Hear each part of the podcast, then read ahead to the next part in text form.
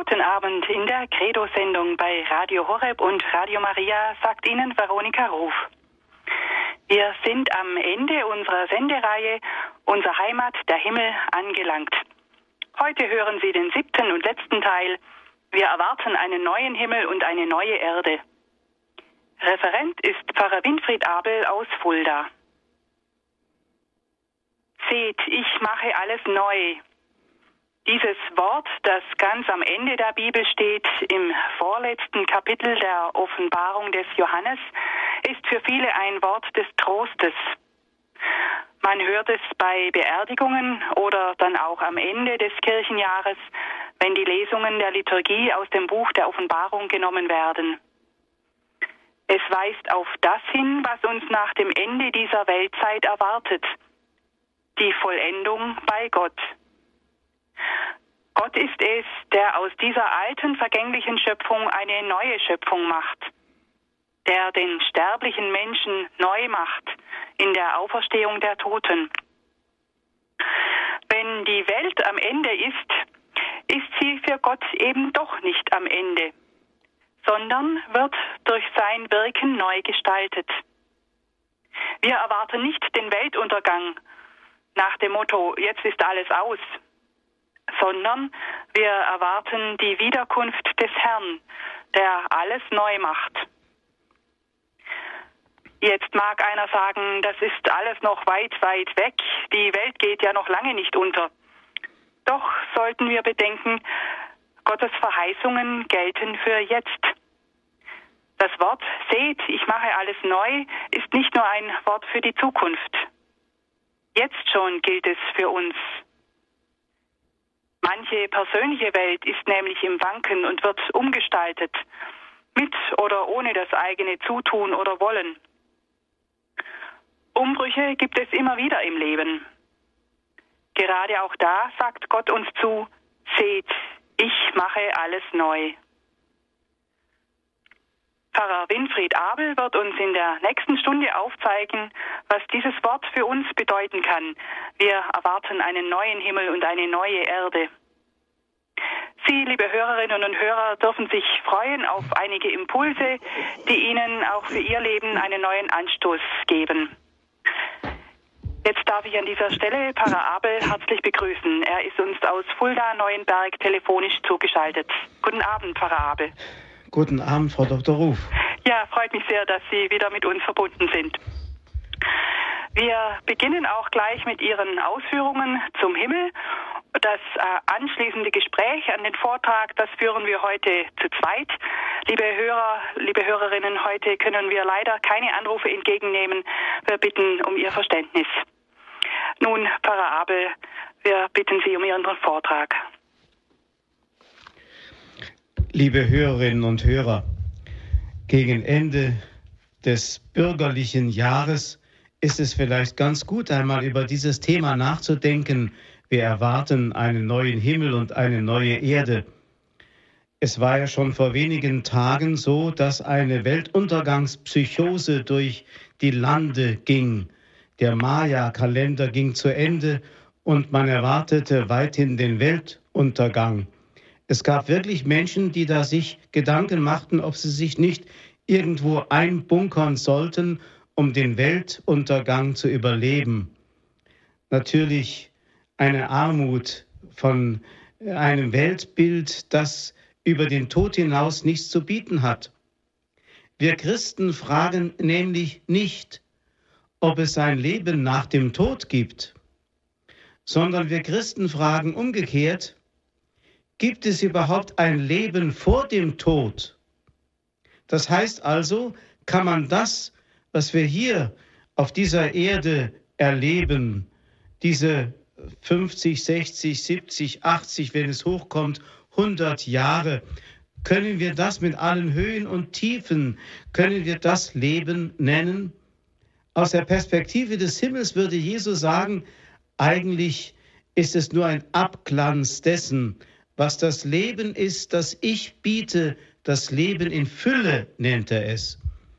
Wenn ich heute Abend, liebe Hörerinnen und Hörer, Ihnen versuche etwas über den neuen Himmel und die neue Erde zu sagen, möchte ich gleich kapitulieren und sagen, ich weiß wahrscheinlich genauso viel und so wenig wie Sie, denn ich selbst bin noch nicht in der vollen Anschauung dieser Dinge gewesen, die doch schon unter uns alle da sind, aber in der vollen Anschauung bin ich noch nie gewesen, und wenn ich es gewesen wäre und käme vielleicht sogar als ein Bote vom Himmel zu Ihnen, dann könnte ich es auch nicht anders machen, als es Jesus getan hat, wiederum in Bildern und Gleichnissen zu sprechen, ebenso wie es den sinnenhaften Menschen hier auf der Erde überhaupt nur möglich ist, einen Zugang zu irgendeiner geistigen Welt zu finden. Es gibt im Buch Numeri, also in einem der alttestamentlichen Bücher, gibt es einen Bericht, wie das Volk Israel so langsam nach langem 40-jährigem Wüstenzug unter der Leitung, Leitung des Mose an die Grenze des Landes Kanaa kommen und wie einige Kundschafter ausgeschickt werden, um das Land Kana zu erkunden. Und da heißt es wörtlich, einige Männer verbreiteten bei den Israeliten falsche Gerüchte über das Land und sagten, das Land, das wir durchwandert und erkundet haben, ist ein Land, das seine Bewohner auffrisst. Alle Leute, die wir dort gesehen haben, sind hochgewachsen Sogar Riesen haben wir dort gesehen. Wir kamen uns selbst klein wie Heuschrecken vor, und auch ihnen erschienen wir so. Da erhob die ganze Gemeinde ein lautes Geschrei, und das Volk weinte die ganze Nacht. Joshua und Kaleb dagegen beruhigten die Israeliten, das Land, das wir durchwandert und erkundet haben, dieses Land ist überaus schön. Wenn der Herr uns wohlgesinnt ist und uns in dieses Land bringt, dann schenkt er uns ein Land, in dem Milch und Honig fließen. Diese beiden Bilder oder diese beiden Botschaften sind typisch für die Diskussion um die Frage, wie sieht es nach unserem Tode aus?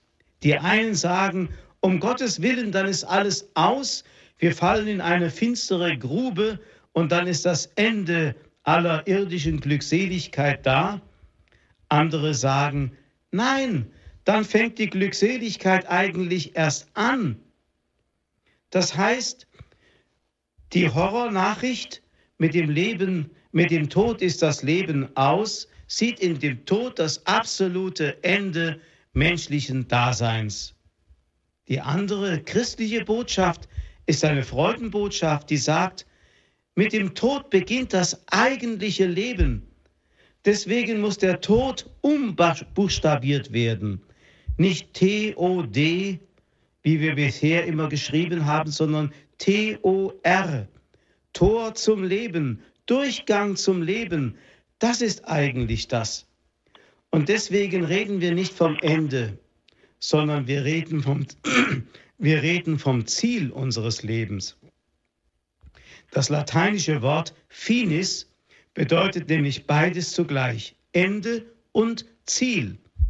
Also das Ende unseres Lebens ist das Ziel unseres Lebens.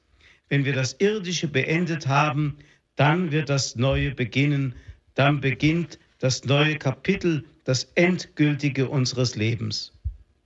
Die Theologie spricht von den sogenannten letzten Dingen.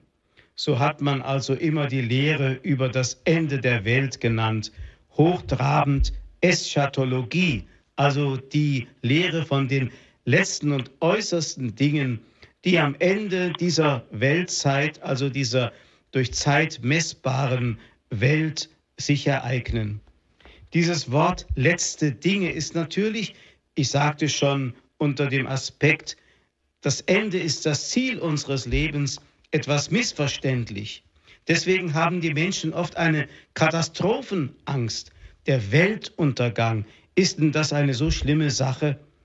Denn man muss Folgendes bedenken, dass der globale, universale Weltuntergang für den Einzelnen nicht schlimmer ist als sein ganz persönlicher Tod. Jedes Sterben eines Menschen ist sein Weltuntergang. Ob einer stirbt oder mehrere zugleich, spielt eigentlich dann keine Rolle mehr. Aber jedes Sterben ist der Weltuntergang eines Menschen. Also das Ende des physischen Lebens. Und da haben die Leute natürlich Angst. Da gibt es eine zweifache Angst. Die eine Angst ist eine Angst mit Glauben. Aber in einer Art von Pessimismus, der mehr die Hölle und die ewige Strafe vor Augen hat oder die Angst vor der ewigen Strafe, als den Himmel und das Leben in Fülle und die Freude, die für die Gott uns bereitet hat. Diese Frömmigkeit, die diese Menschen entwickeln, ist oft ein äußerer Formalismus aus Angst vor allen möglichen Veränderungen in der Kirche und in den Riten, ein Pessimismus, der überall gleich das Böse vermutet. Aber diese Angst ist eigentlich mit unserem Glauben nicht vereinbar. Deswegen schreibt einmal Johannes in seinem ersten Brief, Angst gibt es nicht in der Liebe, sondern die vollkommene Liebe vertreibt die Angst. Denn die Angst rechnet mit der Strafe. Und wer sich fürchtet, dessen Liebe ist nicht vollendet. Also will er doch sagen, der Glaubende ist ein Liebender. Und der Liebende ist voller Freude und hat keine Angst. Angst ist nicht dasselbe wie Furcht oder Ehrfurcht vor Gott.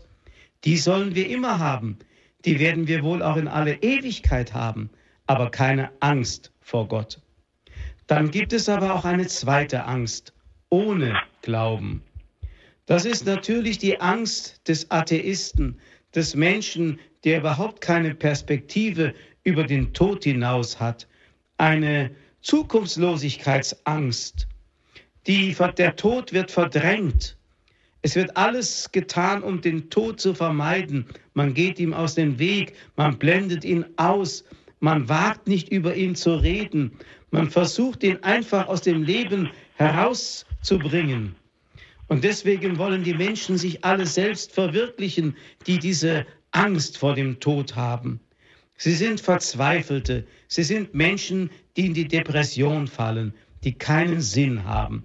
Und deswegen verfallen sie dem Rausch des Diesseits, versuchen sich in den Vergnügungen alle Angst zu ersticken ich könnte mir vorstellen, dass der Lärm um die Jahreswende mit den vielen Raketen und Knallern und mit den, Ra mit den ähm, Kanonenschlägen vielleicht auch so eine Art Angstvertreibungsritual ist, wo die Menschen einfach nicht nachdenken wollen über das, was kommt, weil sie der Zukunft nicht mehr trauen.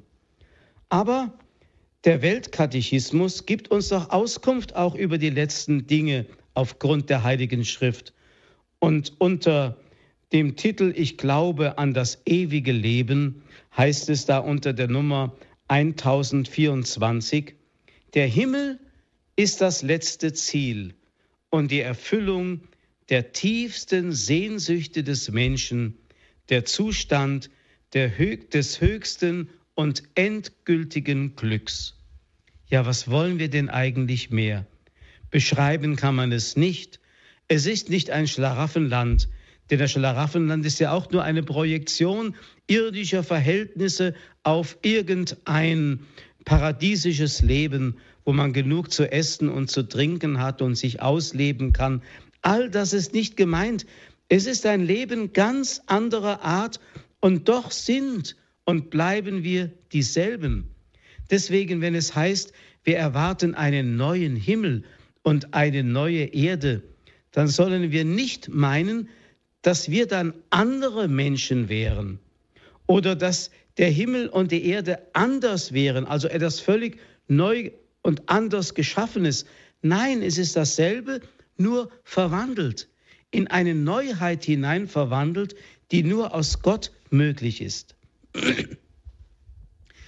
Es gab in der ersten Hälfte des vorigen Jahrhunderts einen jüdischen Schauspieler Ernst Ginsberg, der 1964 verstorben ist, der auf dem Sterbebett uns noch wunderbare Texte, Reflexionen über sein Leben hinterlassen hat. Und das hat er in der schleichenden äh, Krankheit, die äh, den Tod schließlich zum Ende und zum Ziel hatte, hat er das dann auch getan in Gedichtsform und in wunderbaren Prosatexten. Er selbst war während des Krieges, als er im Exil in der Schweiz lebte, zum Katholizismus konvertiert, hatte sich taufen lassen und wurde Christ. Und dann schreibt er in diesen Reflexionen über sein Leben als sterbender Mensch, und zwar weniger als Jude, sondern eben als Mensch. Ich glaube, der erste Schritt zum religiösen überhaupt ist das Erlebnis des erschütternden Geheimnisses, in das unser ganzes Sein eingebettet ist. Geburt, Liebe und Tod. Ich habe seit meinen Knabenjahren in keiner Phase meines Lebens jene nüchternen Rationalisten begreifen können, für die ein Grashalm ein Grashalm, ein Tisch ein Tisch und ein Herz ein Herz ist, ohne dass sie von dem völlig unfasslichen Rätsel, das in allem atmet, angerührt werden. Es scheint mir, dass das Glücksverlangen und die Glücksvorstellungskraft jedes Menschen so weit über das hinausgehen, was selbst das glücklichste Leben, geschweige ein unglückliches, zu erfüllen vermag, dass es eine unvorstellbare Grausamkeit Gottes wäre, eine so gewaltige und irdisch unerfüllbare Sehnsuchtskraft in das Menschenherz zu legen, wenn dieser Sehnsucht nicht eine Wirklichkeit nach dem Tod Genüge leistete. Also, was im Menschen schon angelegt ist an einer Sehnsucht nach einem Glück, das es irdisch gar nicht gibt, das auch nie durch materielle Güter erfüllt werden kann, das immer bleibt und sogar in dem Maß, wie ich es materiell zu erfüllen versuche, sich immer noch steigert. Diese tiefe Sehnsucht nach dem Unendlichen, möchte ich sagen, ist so etwas wie ein kleiner Beweis dafür, dass es auch dieses geben muss, weil Gott den Menschen daraufhin geschaffen hat. Lesen Sie unter diesem Aspekt einmal die Texte vom heiligen Augustinus, der genau diese Erfahrung gemacht hat. Suche, aber suche nicht dort, wo du suchst, denn er selbst hat sich verirrt in die irdischen Dinge und hat Schiffbruch erlitten, bis er Christus gefunden hat und das ewige Leben in ihm entdeckte. Es gibt natürlich hier auf der Erde auch die Erfahrung des Altwerdens und des Sterbens. Selbst in der Heiligen Schrift wird es geschildert, zum Beispiel im Buch Jesu Sirach im 14. Kapitel. Da heißt es, wir alle werden alt wie ein Kleid. Es ist ein ewiges Gesetz, alles muss sterben. Wie sprossende Blätter am grünen Baum, das eine welkt, das andere wächst nach. So sind die Geschlechter von Fleisch und Blut. Das eine stirbt, das andere reift heran. Alle ihre Werke vermodern, was ihre Hände schufen, folgt ihnen nach. Und an anderer Stelle heißt es im Psalm 102, Vor Zeiten hast du der Erde Grund gelegt, die Himmel sind das Werk deiner Hände, sie werden vergehen, du aber bleibst. Sie alle zerfallen wie ein Gewand, du wechselst sie wie ein Kleid, sie schwinden dahin, du aber bleibst, der du bist, und deine Jahre enden nie.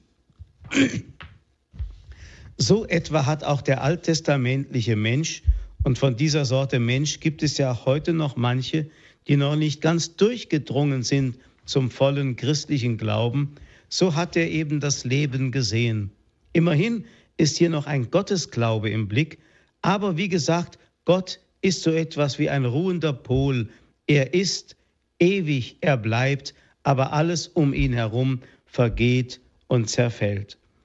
Nun aber sagt uns auch die Heilige Schrift etwas ganz anderes, nämlich, dass Gott nicht die Welt einfach so um sich herum hat oder neben sich hat, als etwas, was dahin west und vergänglich ist und der Zeitlichkeit und der Sterblichkeit unterworfen ist, sondern er hat sich mit dieser Welt verbunden.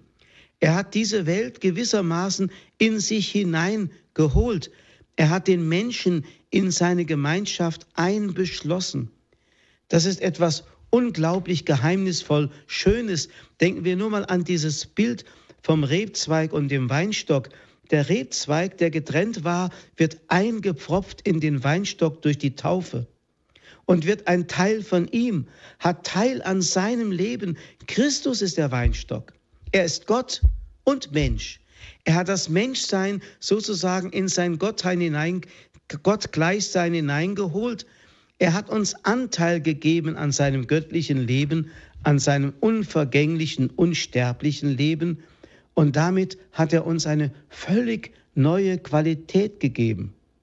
Und deswegen heißt es beispielsweise auch schon im Alten Bund bei Jesaja im 65. Kapitel: Schon erschaffe ich einen neuen Himmel und eine neue Erde.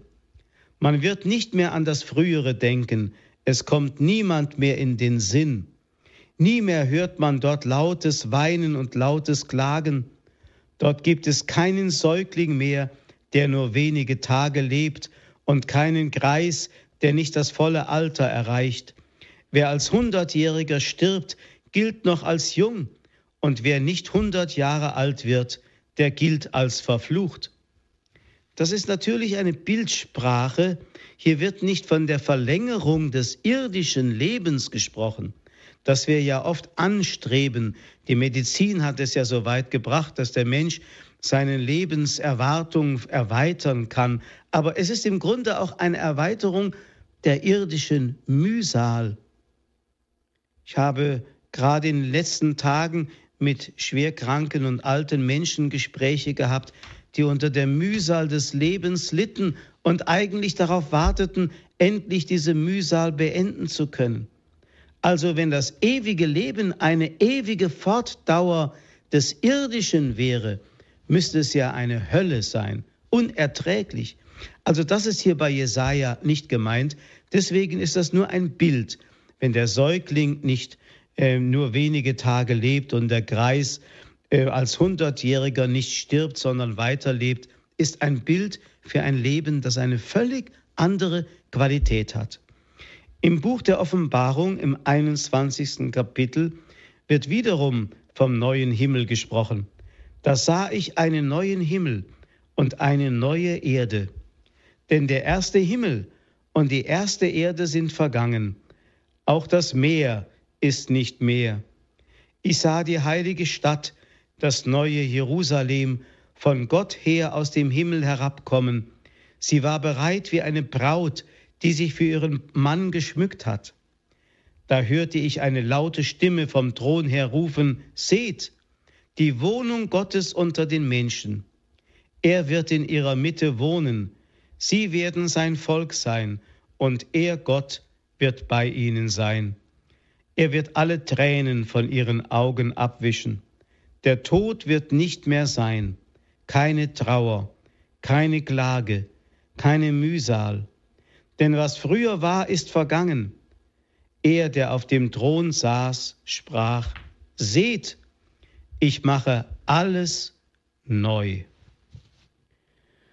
Liebe Hörerinnen und Hörer, wir machen hier mal eine kurze Pause, um ein wenig das nachklingen zu lassen, was eben an kostbaren Worten aus der Heiligen Schrift uns doch geschenkt wurde, um dann nach einer kurzen Musikpause wieder bei dem Thema dabei zu sein.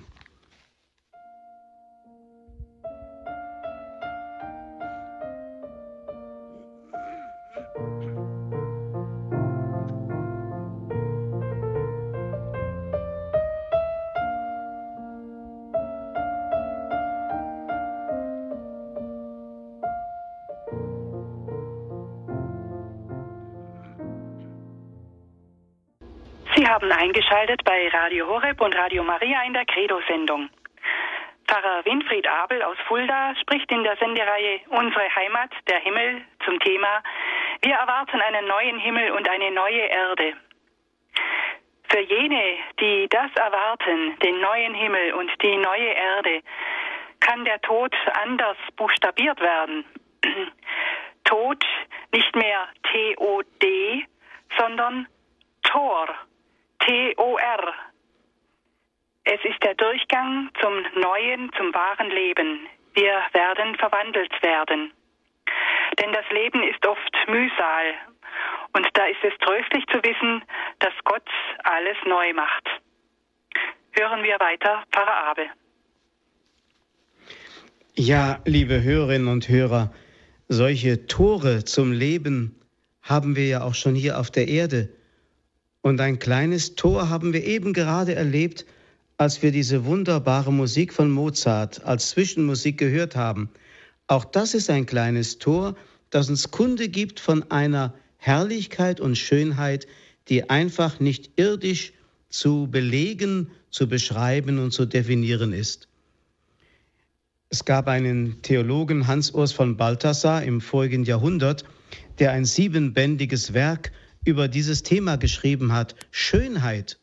Alle Schönheit, die auch in der Musik, in der Malerei, in der Literatur, in der Architektur sich widerspiegelt, ist nichts anderes als ein Abglanz der Herrlichkeit, die den Himmel bezeichnet. Und deswegen sind auch solche Musikstücke, wie sie uns von Mozart geschenkt sind, so eine gewisse Hinführung, ein Widerhall der Schönheit des Himmels. Hans-Urs von Balthasar hat einmal gesagt, bei Mozart hat man den Eindruck, als wenn das direkt eine Inspiration des Himmels wäre, die uns hier auf Erden geschenkt wird, um uns ein wenig Sehnsucht zu schenken nach der vollen und schönen Harmonie, die es eben nur dort gibt. Allerdings, wenn man schon bei der Musik ist, muss man auch sagen, die Musik lebt hier auf der Erde von der zeitlichen Abfolge von Noten, die eine Melodie ergeben. Und zeitliche Abfolge hat wiederum etwas mit der Zeitlichkeit zu tun, die einmal im Himmel nicht mehr sein wird, sodass himmlische Musik von einer völlig anderen Qualität sein wird. Ich kann es Ihnen nicht beschreiben, aber es muss wunderbar sein. Es wird ja auch in der Heiligen Schrift schon vom Tod in einer äh, doppelten Weise gesprochen.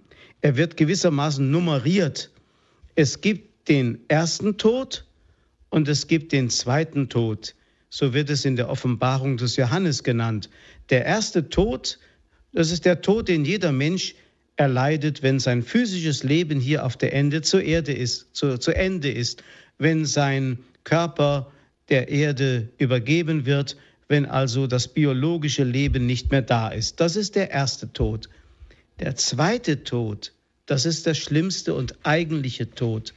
Der zweite Tod ist die völlige Abwesenheit Gottes. Das heißt also auch die völlige Abwesenheit dessen, was Leben ist. Und dieser zweite Tod ist ein Wort für die Hölle für die völlige Abwesenheit Gottes.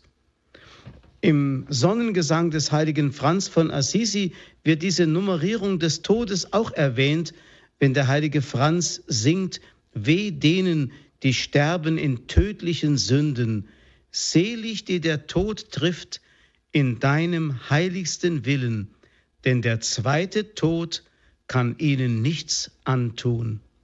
Also diesen zweiten Tod sollen wir fürchten. Deswegen sagt ja auch Jesus, wir sollen den nicht fürchten, der unseren Leib zerstören kann, der uns das physische Leben nehmen kann. Den sollen wir nicht fürchten, sondern wir sollen den fürchten, der uns mit Leib und Seele in die Hölle stürzen kann. Also den zweiten Tod sollen wir fürchten. Deswegen hat er auch seinen Jüngern gesagt, als eine Art Zukunftsprognose für die Kirche insgesamt, sie werden euch vor die Gerichte und vor die Synagogen führen, sie werden euch auspeitschen, man wird euch dem Tod überliefern und all diese bösen Dinge. Und dann heißt es auf einmal, aber es wird euch kein Haar gekrümmt werden. Das heißt, am eigentlichen Leben kann man euch überhaupt nicht berühren. Das kann man gar nicht schädigen. Im Gegenteil, je mehr das äußere Leben aufgerieben wird, schreibt einmal der heilige Paulus, desto mehr wird das Innere von Tag zu Tag verjüngt. Man kann also wirklich sagen, das Christentum, die Lehre Jesu ist eine Verjüngungskur für den Menschen. Der Körper wird alt und zerfällt. der innere Mensch wird jung. Deswegen spricht die Heilige Schrift vom letzten irdischen Tag auch in der Weise des jüngsten Tages. Das heißt, es wird alles in einer Weise erneuert und neu, dass wir staunen werden. Es gibt ein Bild, das man in der Antike sehr oft gebraucht hat für diese Neuheit, die doch im Grunde eigentlich das Alte beinhaltet, aber neu zutage treten lässt. Nämlich das Bild von der Raupe und vom Schmetterling. Es ist ja ganz bezeichnend, dass das Wort Schmetterling im griechischen Psyche heißt und ebenfalls ein Wort für die Seele ist, Psyche. Also die Raupe ist ein hässliches Wesen, das auf der Erde kriechen muss, das äh, sich vom Blattwerk der Pflanzen ernährt, das blind ist und so weiter.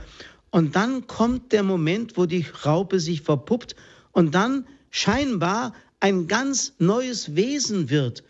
Auf einmal kriecht sie nicht mehr auf der Erde, sie fliegt durch die Lüfte. Sie ist nicht mehr hässlich, sie ist bunt, schillernd, schön. Sie ernährt sich nicht mehr vom Blattwerk, sie saugt den Nektar aus den Blüten, ernährt sich ganz anders. Das ist ein wunderbares Bild, es ist aber dieselbe Wesenheit. Das heißt, das, was in der Raupe das Leben war, die Psyche, ist jetzt im Schmetterling voll zur Entfaltung gekommen. So könnte man vielleicht das beschreiben, was die Heilige Schrift nennt, den neuen Himmel und die neue Erde. Das heißt, es ist nicht etwas, was noch nicht da war, sondern unsichtbar ist schon alles in uns gegenwärtig.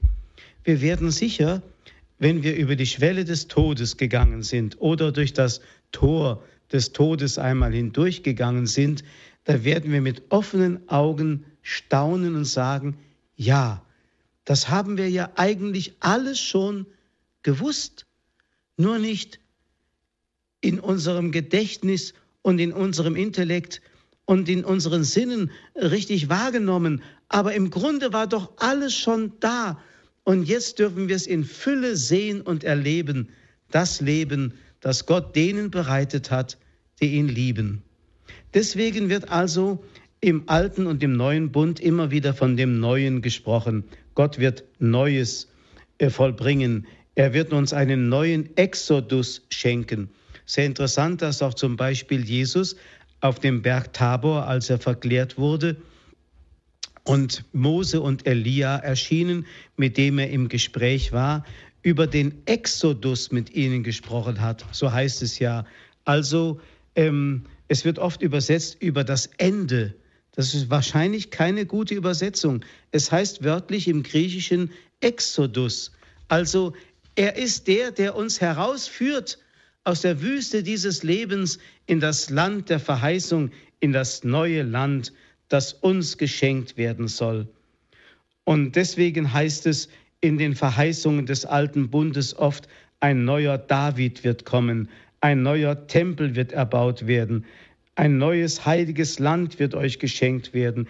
Ein neues Jerusalem wird erscheinen, das vom Himmel herabkommt. Zion bekommt einen neuen Namen. Man nennt dich nicht mehr länger die Verlassene, heißt es bei Jesaja im Kapitel 62, sondern man nennt dich meine Wonne und dein Land die Vermählte. Ein neuer Bund wird geschlossen der Kennzeichen für dieses, das Kennzeichen für diesen neuen Bund ist das neue Herz und der neue Geist, den Gott uns geben will, wie es bei Ezechiel heißt. Wir werden also, wenn man so sagen will, rundum erneuert in einer Weise, dass wir dieselben bleiben und sind und dennoch ganz anders uns erleben dürfen. Dann hat der Tod die Zeitlichkeit und Sterblichkeit, Vergänglichkeit, das Altern, das alles hat nicht mehr die Macht. Deswegen gibt es wirklich keine Tränen mehr. Dann wird es keine Trauer mehr geben. Dann wird es keine Klage, keine Mühsal mehr geben. All das, was früher war, was dieser Zeitlichkeit und materiellen Welt angehörte, das wird dann vergangen und verwandelt sein. Bitte fragen Sie mich nicht, liebe Hörerinnen und Hörer, wie das im Einzelnen aussehen wird. Auch der heilige Paulus, der ein Mystiker war, hat kapituliert und hat gesagt, ich kann es euch nicht sagen, aber wir werden alle verwandelt werden. Und da dürfen wir wieder das Blick, vom, das Bild vom Schmetterling und der Raupe vor Augen haben. Denn die Raupe ist schon die Uhr, äh, oder besser gesagt, die Raupe ist schon äh, das Behältnis dessen, was den Schmetterling in sich trägt. Und der Schmetterling ist bereits, bereits in der Raupe gegenwärtig. Im Hebräerbrief wird erwähnt, dass die Väter der Vergangenheit alle auf diese Verheißung hin gelebt haben. Da heißt es, voll Glauben sind sie alle gestorben, ohne das Verheißene erlangt zu haben. Von ferne haben sie es geschaut und gegrüßt und bekannt, dass sie Fremde und Gäste auf dieser Erde sind. Mit diesen Worten geben sie zu erkennen, dass sie eine Heimat suchen. Hätten sie diese Heimat hier auf der Erde gehabt, aus der sie weggezogen waren, so wäre ihnen genügend Zeit geblieben, zurückzukehren. Aber nun streben sie nach einer besseren Heimat, nämlich der himmlischen. Deswegen wird ja auch vom neuen Bund gesprochen, auch von Jesus, wenn er im Abendmahlsaal den Kelch des neuen Bundes reicht. Was ist das denn? Da muss man auch wiederum sagen, es geht nicht um etwas total Neues, das heißt nie Dagewesenes. Ist ungefähr so, wie wenn jemand äh, in einer Ehe gelebt hat und man lässt sich scheiden und man geht einen neuen Bund ein mit einer ganz anderen Person, die mit der ersten gar nicht identisch ist. Das ist nicht mit dem neuen Bund gemeint, sondern wenn wir die Texte des alten und neuen Bundes lesen, dann merken wir, es geht nicht darum, sich etwas nie Dagewesenes jetzt zu schaffen, sondern Gott hat sich des Menschen angenommen, der in Sünde gefallen war, hat ihn wieder zurückgeholt, sich mit ihm neu vermählt. Dieses Bild Braut und Bräutigam geht ja wie ein roter Faden durch die Heilige Schrift, hat den Bund erneuert und damit sozusagen dem Menschen die Würde nicht nur wieder geschenkt, sondern in einem neuen und schönen Glanz erstrahlen lassen. Zu Weihnachten kam dieses als Oration, als Tagesgebet in der heiligen Messe am Vormittag, wo es heißt, Herr, du hast die Welt wunderbar erschaffen und noch wunderbarer erneuert. Das heißt, der neue Mensch, den der neue Bund hervorbringt, durch das Blut Christi gereinigt und verwandelt, dieser neue Mensch ist es, der wir selber sein dürfen. Und deswegen verkündet uns Jesus ein neues Gebot, ja, es wird sogar manchmal berichtet in der Heiligen Schrift, dass die Zuhörer, wenn sie bei Jesus äh, waren und seinen Reden lauschten, den Eindruck hatten, das ist ja eine völlig neue Lehre. Aber Jesus hat immer wieder darauf hingewiesen, nein, das ist nichts Neues. Das habt ihr alle schon von den Vätern und von den Propheten genauso gehört. Deswegen fragt er manchmal äh, die Menschen, was liest du in der Schrift? Und dann heißt es, du sollst den Herrn, deinen Gott lieben aus ganzem Herzen und so weiter. Das ist das neue Gebot, das aber im Grunde immer schon da war, immer schon Gültigkeit hatte, aber jetzt in neuem Licht erstrahlt, seitdem wir erkennen aus der Hingabe Christi am Kreuz, was Liebe wirklich bedeuten kann, die Hingabe seiner selbst bis in den Tod.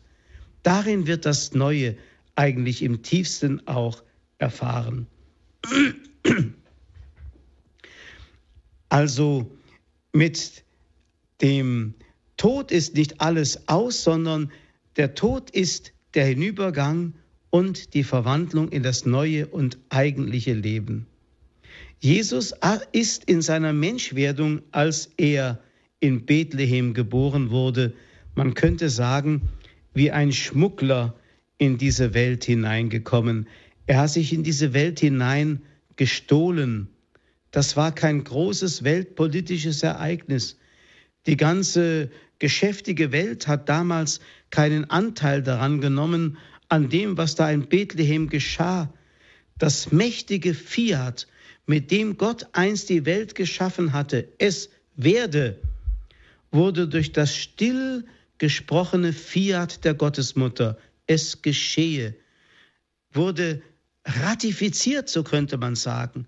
Und dadurch kam die Verbindung von Gottheit und Menschheit, von Erde und Himmel zustande und dadurch begann bereits die neue Schöpfung. Und seitdem Christus sich hineingeschmuggelt hat in diese Erde als das neue Leben, als das Ferment des neuen Lebens, als Sauerteig, an dem er uns ja auch Anteil gibt, das sein zu dürfen für die Welt, Licht und Sauerteig der Welt und Salz der Erde. Seitdem ist diese Erde in einer dauernden Verwandlung in das Reich Gottes hinein. Unsichtbar, so sagt Jesus selber, ist es bereits unter uns. Wir können es nicht sehen, aber wir können daraus leben. Wir können daraus unsere Freude schöpfen. Deswegen sind Menschen, die sich Christus weihen, die Menschen, die hier auf Erden die glücklichsten sind, obwohl sie oft nichts besitzen, obwohl sie oft in Armut dahergehen, obwohl sie vielleicht in Ländern leben, in denen die Menschen unter dem Existenzminimum leben. Aber sie sind glücklich, weil sie das Leben gefunden haben, das ihnen nie mehr genommen werden kann. Man kann also sagen, Gott hat sich in der Menschwerdung Christi ontologisch, das heißt seinsmäßig, mit der ganzen Schöpfung verbunden. Und somit ist das, was rein äußerlich geschieht in der profanen Geschichte der Welt, ist äh, unterwandert und durchsetzt mit den Keimen des Lebens. Deswegen können Menschen oft das, was vor Christus war, rein geschichtlich und nach Christus ist, rein geschichtlich überhaupt nicht unterscheiden. Sie sagen, was hat sich denn an dieser Welt verändert, seitdem es Christus gibt und das Christentum? Aber wer genau hinschauen kann, der kommt vielleicht wirklich zu dem Ergebnis, das einst John Henry Newman in die Worte gefasst hat. Nie schritt Christus mächtiger durch die Zeit. Damit will er sagen, das ganze irdische Leben ist durchsetzt von den Lebenskeimen Christi. Und wenn es wirklich stimmt, dass das vergossene Blut der Märtyrer, dass er nichts anderes ist als das Fortleiden Jesu am Kreuze, denn wir sind ja Teil von ihm und er leidet sein Leiden aus in all denen, die mit ihm verbunden sterben. Wenn es wirklich stimmt, dass das vergossene Blut der Märtyrer der Same der Christenheit und des neuen Lebens in dieser Welt ist, dann müssen wir sagen, da doch die Statistik er, erweist, dass fast alle fünf Minuten auf dieser Erde jemand wegen seines christlichen Glaubens sein Leben geben muss, dann muss doch diese ganze Welt schon durchsetzt sein von der Fülle des Lebens, unsichtbar, obwohl alles so sterblich und vergänglich und so marode aussieht, und dennoch ist das Leben voll und ganz am Werke. Und ich möchte meine Gedanken schließen mit einem Wort, aus der Offenbarung, dem letzten Kapitel. Da heißt es, und er spricht zu mir, versiegle nicht die prophetischen Worte, denn der Zeitpunkt ist nahe. Siehe, ich komme bald. Mein Lohn kommt mit mir. Ich bin das Alpha und das Omega, der Erste und der Letzte, der Anfang und das Ende. Und der Geist und die Braut sprechen, komm. Und wen es dürstet, der komme. Wer will, der empfange lebendiges Wasser umsonst. Der dies bezeugt, spricht, ja, ich komme bald. Amen. Komm, Herr Jesus.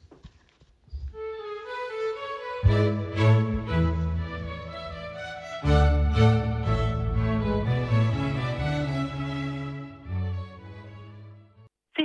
Radio Horeb und Radio Maria in der Credo-Sendung. Mit Pfarrer Winfried Abel aus Fulda beschäftigen wir uns heute wieder mit dem Himmel. Der Titel der Sendung Wir erwarten einen neuen Himmel und eine neue Erde. Und ich darf mit Ihnen gleich das Gespräch beginnen, Pfarrer Abel. Gleich zum Titel der Sendung ist mir die Frage gekommen, oder wäre es gut, wenn wir noch einmal klären würden, was wir denn hier unter dem neuen Himmel und der neuen Erde verstehen. Also wenn ich das Wort nochmal aus der Offenbarung zitieren darf, Offenbarung 21, dann sah ich einen neuen Himmel und eine neue Erde.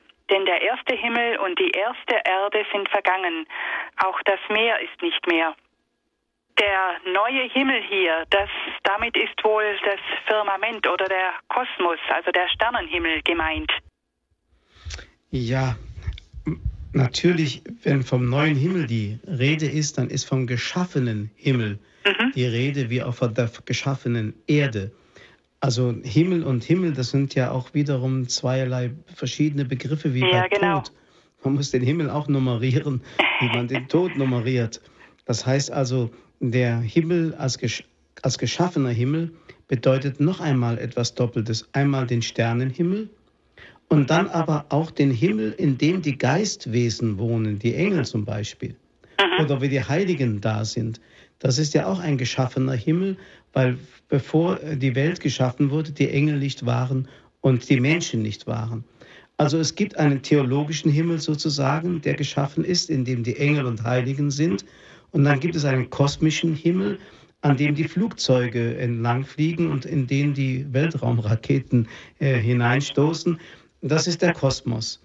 Und äh, irgendwie ähm, ja, hängt das alles zusammen auf eine geheimnisvolle Weise sodass selbst der entfernteste Milchstraßenstern, die entfernteste Sonne, die vielleicht 400 Millionen Lichtjahre entfernt ist, also eine Strecke, die wir uns gar nicht vorstellen können, in diesem neuen Himmel und in dieser neuen Erde irgendwie eine Bedeutung haben. Mhm. Dass also diese Schöpfung, die wir so jetzt haben mit der neuen, die mit der Erde und der Himmel dann verwandelt werden. Das ist, sind also Bilder für die Verwandlung der Schöpfung. Ja, also man muss sagen, wenn man von Erde redet, dann muss man eigentlich den ganzen Kosmos mit einbeziehen. Also all diese materiellen Dinge, die zum Kosmos dazugehören und unsere Erde ist ein Teil des Kosmos. Das ist die Erde. Und der Himmel ist eigentlich, wie gesagt, dieser theologisch geschaffene Himmel, in dem die Engel und Heiligen dann sind, sodass also tatsächlich dieser ganze Kosmos eine Umwandlung erfahren wird. Aber in einer Weise, die ich Ihnen wirklich nicht erklären kann, weil ich dazu gar nichts weiß. Ich kann nur staunen, dass der entfernteste Stern und das entfernteste Planetensystem irgendwie eine Beziehung zur Heilsgeschichte des Menschen hier auf der Erde hat. Aber welche, das weiß nur. Gott. Nun hat ja Gott auch die Schöpfung gut geschaffen und von daher will er sie ja nicht äh, dem Untergang preisgeben. Aber andererseits ist es für uns, glaube ich, leichter, uns die Auferstehung von den Toten vorzustellen, weil wir ja Jesus haben, der uns das vorgemacht hat, äh, als jetzt uns vorzustellen, wie denn jetzt die, die, die unsere Welt, unsere geschaffene Welt verwandelt sein kann. Das ist richtig. Bei Jesus ähm, fällt ja auch auf, dass nach seiner Auferstehung seine Leiblichkeit eine andere Qualität hatte. Mhm. Es wird ja eigens auch von den Jüngern beschrieben, dass er plötzlich durch verschlossene Türen kam, dass er ihnen plötzlich erschien und dann wieder entschwand und so. Also sie haben gemerkt, er ist derselbe und doch nicht derselbe. Mhm. Deswegen heißt auch manchmal, seine, ihre Augen waren gehalten. Mhm. Und man darf auch davon ausgehen, dass der Mensch so etwas haben wird in dieser erneuerten Welt wie eine ewige Jugend. Dieses Bild ist gar nicht schlecht. Ewige Jugend. Denken Sie einmal daran, wenn die Gottesmutter äh, in Fatima und in Lourdes erschienen ist, dann ist sie den Mädchen und den Kindern eigentlich immer als ein junges, hübsches Mädchen erschienen und nie als eine alte Frau. Als Maria aber starb in Ephesus oder Jerusalem, wo immer das war, als sie starb, da war sie wohl mindestens schon 60 Jahre alt, als für damalige Verhältnisse eine uralte Frau. Wenn sie aber jetzt in dieser neuen Gestalt erscheint, ist sie dieselbe, die damals in Nazareth das Jawort gesprochen hat oder als alte Frau in Ephesus gestorben ist und dennoch in einer neuen Weise strahlend schön. So dürfen wir uns etwa unsere himmlische Gestalt vorstellen. Ja, dass Sie haben das Wort neu ja so schön in den Blick genommen. Da sind wir noch einige Dinge hängen geblieben. Ein neues Herz, ein neuer Geist, auch ein, ein neuer Leib in dem Sinn äh, wird ja da uns dann geschenkt. Und Sie haben es erklärt anhand äh, des Bildes von der Raupe und des Schmetterlings. Was in der Raupe angelegt ist, das kommt dann im Schmetterling zur vollen Entfaltung. Und ähm, wir verstehen allerdings neu so landläufig oft als, ja, das war noch nie da gewesen oder das ist äh, jetzt völlig neu. Äh, aber vielleicht können Sie da noch einmal drauf eingehen, dass wir in, in christlichen Sinn jetzt äh, hier von diesem neuen Himmel, neue Erde äh, eben diese auch diese Kontinuität haben, dieses äh, was schon jetzt da ist, angelegt ist und dann allerdings ja, wie Sie sagen, jung, schön erneuert ist. Also da sprechen Sie ein Thema an, das auch für die Theologie von größter Bedeutung ist. Wenn heute in der Theologie etwas verkündet wird, was noch nie da gewesen ist, dann muss ich sagen, das ist nicht die Wahrheit aus Christus. Die Wahrheit aus Christus ist immer schon da gewesen. Das heißt, wenn die Kirche heute etwas Neues verkündet, ist es immer das Alte in der äh, zeitlich, in, die, in der Zeitform, die unserem Zeitalter gemäß und entsprechend ist, was äh, Papst Johannes der 23. mit dem Wort Aggiornamento etwa umschrieben hat, also die Verhäutigung mhm. äh, dessen, was immer schon war. Das kann man also sagen, das ist das, was im Sinne des Heiligen Geistes als neu zu verstehen ist. Neu ist also das, was immer wieder neu aus Gott hervorgeht, obwohl es das Alte ist, das immer schon war. Deswegen hat also auch die Lehre Christi neu geklungen in den Ohren der Zuhörer, obwohl sie das Alte war, was immer schon da war. Weil es aus dem, aus dem Heiligen Geist direkt hervorkam. Mhm.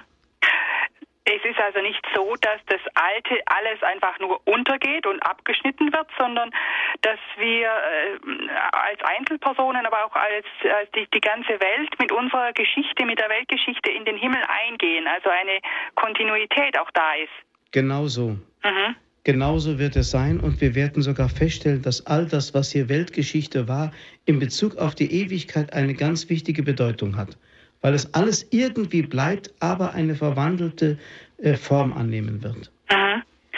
Ja, nun ist aber die Geschichte der Menschen immer auch eine Leidensgeschichte. Also Sie haben es ja beschrieben, zumindest werden wir alt.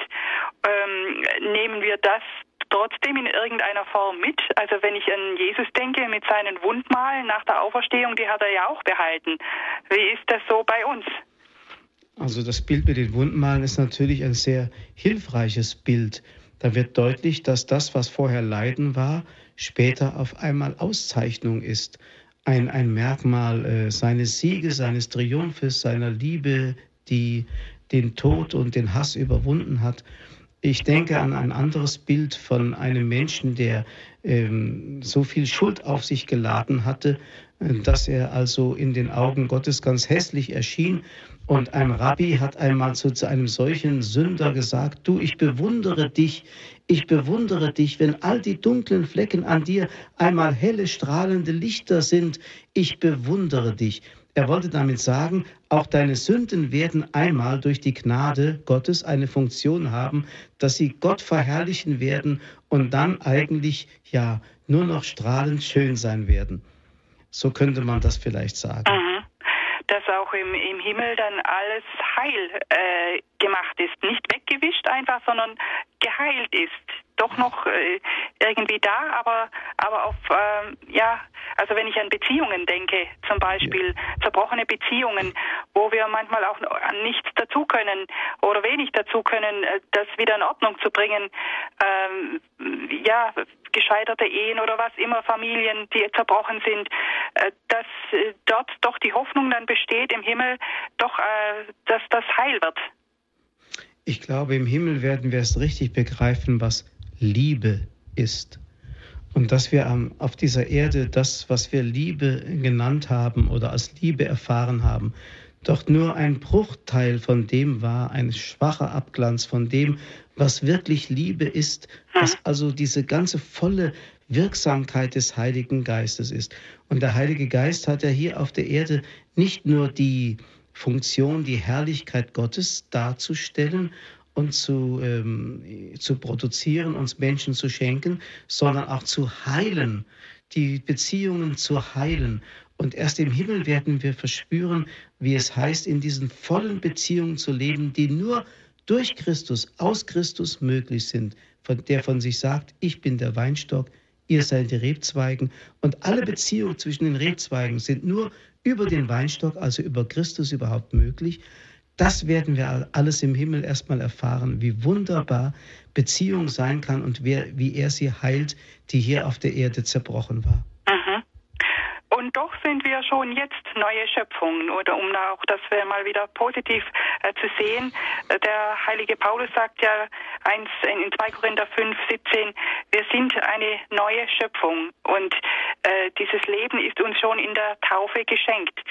Äh, wir haben eine neue Qualität des Lebens bekommen, so wie Sie es ausgeführt haben. Wie können wir so mehr jetzt auch aus, aus diesem Bewusstsein leben und nicht nur so auf das Zerbrochene äh, sehen, sondern schon jetzt dieses Bewusstsein zu haben, ja, wir sind Kinder Gottes, wir stehen in Beziehung mit ihm, wir sind neu schon geworden jetzt. Das ist natürlich ein gewisser Kampf. Denn der heilige Paulus schreibt ja einmal ganz deutlich, ihr seid bereits mit Christus gestorben. Ihr seid bereits mit Christus auferweckt, sagt er. Und damit will er doch sagen, wer getauft ist und sich auf die Seite Christi geschlagen hat, der hat schon Anteil an diesem neuen Leben, das einmal in der Ewigkeit offenbar wird. Aber noch ist das Alte in uns wirksam. Und deswegen beschreibt der heilige Paulus ja auch im siebten Kapitel des Römerbriefs, wie in seiner eigenen Person das Alte immer wieder zerrt und zieht nach unten, während das andere das Neue nach oben zieht. Und deswegen wird er hin und her gezogen. Das heißt also, wenn wir dem neuen Leben entsprechend hier auf der Erde ähm, uns verhalten wollen, dann ist das nur unter Mühsalen möglich. Die Gebote halten zum Beispiel. Das ist so schwer, weil immer wieder der alte Mensch nach unten zieht. Und deswegen bleibt, solange wir hier auf der Erde sind und in dieser Leiblichkeit befangen sind, bleibt dieser Kampf uns erhalten bis zum Ende. Mhm. Ja, und äh, trotzdem dürfen wir Ausschau halten und uns ausstrecken nach dem, was uns erwartet und das auch schon jetzt leben. Äh, der Himmel ist eigentlich Gott sehen und damit möchte ich äh, schließen mit diesem letzten Bild. Ähm, der Himmel ist, äh, wir werden ihn sehen, wie er ist, heißt es im ersten Johannesbrief. Oder im 1 Korinther, jetzt schauen wir in einem Spiegel und sehen nur rätselhafte Umrisse. Dann aber schauen wir von Angesicht zu Angesicht, dass wir Gott sehen dürfen und auch das jetzt schon ein Stück weit äh, in uns tragen und diese Gemeinschaft mit ihm erleben dürfen. Also es gibt immer schon hier auf der Erde eine Vorwegnahme des ganzen Glücks, das uns der Himmel bereitet. Immer schon. Wenn wir nur daran denken, dass in jeder Eucharistiefeier wir eine solche Fülle von Leben und Verbindung mit Gott geschenkt bekommen, dass eigentlich die Speise, die wir empfangen dürfen, die Christus selber ist, nichts anderes ist als das, was im Himmel unsere Seligkeit sein wird. Es ist ja alles schon Vorwegnahme und nicht nur Heilung des verwundeten Menschen, sondern schon Vorwegnahme des Himmels selber. Und dieses Glück und diese Freude kann man schon oft hier auf dieser Erde erleben. Das ist für uns eigentlich, möchte ich sagen, der beste Gottesbeweis. Ja, dann genießen wir es jetzt schon hier und freuen uns erst recht, wenn es dann zur vollen Fülle kommt im Himmel. Ja, Parabel. Wir sind am Ende im siebten Teil des, unserer Reihe über den Himmel angelangt, unsere Heimat, der Himmel. Ich danke Ihnen ganz, ganz herzlich, dass Sie uns durch so viele reichen Bilder auch den Himmel plastisch gemacht haben äh, in diesen ganzen Sendungen und dass wir uns da wirklich jetzt auch drauf freuen können. Herzlichen Dank für Ihren Vortrag heute und äh, auch jetzt für das schöne Gespräch. Bitteschön. Ja, liebe Hörerinnen und Hörer, die Sie jetzt dabei waren, Sie können sich eine CD bestellen von der Sendung bei unserem CD-Dienst unter der Telefonnummer 08323 9675 120. 08323 9675 120. Oder Sie gehen auf unsere Homepage www.horeb.org und laden sich die Sendung als Podcast herunter. Danke Ihnen allen, dass Sie zugehört haben, dass Sie mit dabei waren und zum Schluss, Pfarrer Abel, darf ich Sie bitten, dass Sie uns noch den priesterlichen Segen geben. Der Herr des Himmels und der Erde der uns geschaffen hat, damit wir leben und das Leben in Fülle haben. Er beschenke euch mit den Reichtümern des Himmels, schenke euch Freude, mache euch immer mehr zu Kindern Gottes, verwandle eure Leben immer mehr in sein Licht und in seinen Frieden. Und so segne, behüte und heile euch vor den Verwundungen des Bösen, der allmächtige und gütige Gott, der Vater und der Sohn und der Heilige Geist. Amen. Herzlichen Dank, Pfarrer Abel. Ich wünsche Ihnen alles Gute. Danke Ihnen auch. Auf Wiederhören, liebe Hörerinnen und Hörer. Es verabschiedet sich Ihre Veronika Ruf.